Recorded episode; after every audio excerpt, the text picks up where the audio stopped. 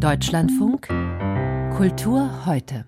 Ja, den Aufreger im Vorfeld hatten wir erwähnt, die Einladung von AfD-Abgeordneten zur Eröffnungsgala, ein regulärer Vorgang im Berliner Kulturbetrieb, die Ausladung nach Protesten durch die Berlinale Leitung, die ihr Hausrecht geltend machte, und die Debatten im Nachgang. Regisseur Christian Petzold meinte, wenn wir fünf Personen von der AfD im Publikum nicht aushalten, dann werden wir unseren Kampf verlieren. Anlass für uns, den Tübinger Medienwissenschaftler Bernhard Pörksen zur Dialogbereitschaft im Kulturbetrieb zu befragen. Er hat zusammen mit Friedemann Schulz von Thun das Buch Die Kunst des Miteinanderredens verfasst über den Dialog in Gesellschaft und Politik. Wie beurteilen Sie, habe ich Ihnen gefragt, die Ausladung, war sie richtig? Aus meiner Sicht war die nicht richtig. Aus meiner Sicht handelt es sich um eine sehr wankelmütige, latent opportunistische Form von Symbolpolitik. Intellektuell scheint mir das nicht wirklich durchgearbeitet. Natürlich es hat diese formelle Einladung gegeben, es hat das Protestschreiben gegeben, diesen Protestbrief und dann eine offenbar irgendwie hektisch getriebene Situation. Man hätte ja auch die Konfrontation vor Ort wählen können, eine Mischung aus öffentlicher Ächtung, aber die Ausladung selbst in dieser Form, mit dieser Begründung, scheint mir doch schwierig zu sein eine Auseinandersetzung, eine öffentliche Diskussion, zum Beispiel heute Abend auf dem roten Teppich, hätten Sie besser gefunden?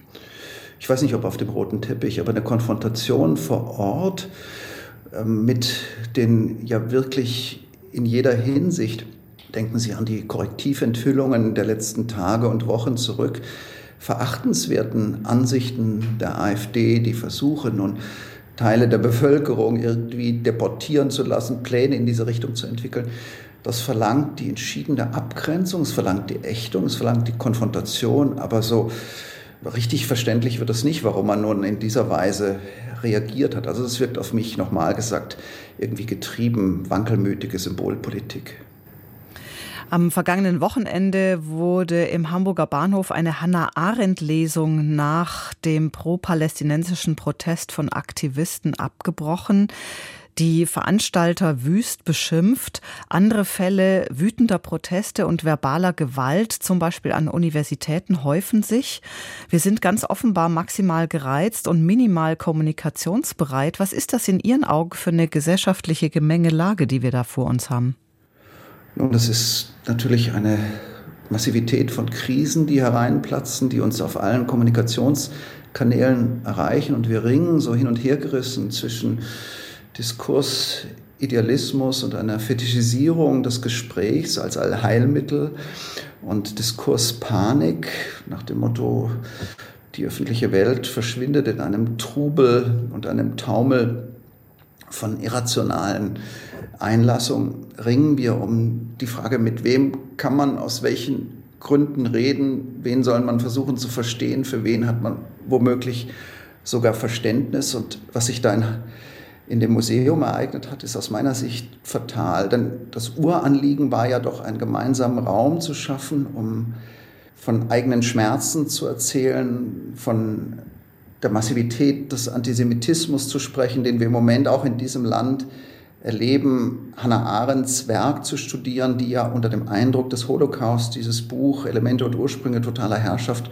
verfasst hat. Und dann kommen Leute hinzu, die eben keinen Beitrag leisten, die Ideologien verfolgen, also eine politische Sekte, die da herumspuckt, andere niederbrüllt. In dieser Situation schien es mir geboten, den Rahmen zu schützen, den Rahmen der Auseinandersetzung, den Rahmen des Dialogs, den Rahmen des Gesprächs. Hier kommt sozusagen das Toleranzparadox von Karl Popper zum Tragen. Manchmal muss man, das ist nicht schön, das ist nicht elegant und das ist nicht nett, aber manchmal muss man intolerant gegenüber der Intoleranz sein. Und aus meiner Sicht gilt es in einer solchen Situation schlicht und einfach, die Polizei zu holen und sicherzustellen, dass das Gespräch, dass die Auseinandersetzung weiter stattfinden kann. Denn genau darum geht es doch, ein Labor des Miteinanderredens zu kreieren. Aber warum ist die Kultur gerade im Moment so ein vermintes Gelände? Eigentlich sind im Umfeld der Kultur ja alle stolz darauf, sozusagen diskursiv geschult zu sein. Nun, offenbar ist vielleicht die diskursive Schulung, und das sage ich gar nicht in der Attitüde des Vorwurfs oder des Besserwissers, da doch nicht so groß, denn unter den gegenwärtigen Bedingungen trifft man notwendigerweise in einer Art Epoche der Kommunikationskonflikte. Und darauf sich vorzubereiten, darum zu ringen, die unendlich schwierige Frage zu entscheiden, was ist wesensgerechtes Sprechen, was passt zu mir, ist authentische Selbstkundgabe, aber was ist eben auch situationsadäquat, geboten durch die eigene Rolle, durch die eigene öffentliche Position, durch den zeitgeschichtlichen Kontext durch den historischen Moment, das ist ungeheuer schwer. Und aus meiner Sicht bräuchte es letzter Gedanke, letzter Satz, so eine Art Zukunftstugend der respektvollen Konfrontation auf dem Weg zu robuster Zivilität. Also sich nicht wegducken, nicht opportunistisch innerlich die Ohren zu halten, sondern Hass auch Hass nennen, Quatsch auch Quatsch nennen, ohne zartfühlende Deutlichkeitstabus und dann aber Person und Position voneinander trennen. Also die Position hart kritisieren, aber nicht auf die Totalabwertung der ganzen Person, des ganzen Menschen einzuschwenken. Darauf käme es aus meiner Sicht an. Also auf deutliches Sprechen. Der Tübinger Medienwissenschaftler Bernhard Pörksen über die Gesprächskultur in der Krise.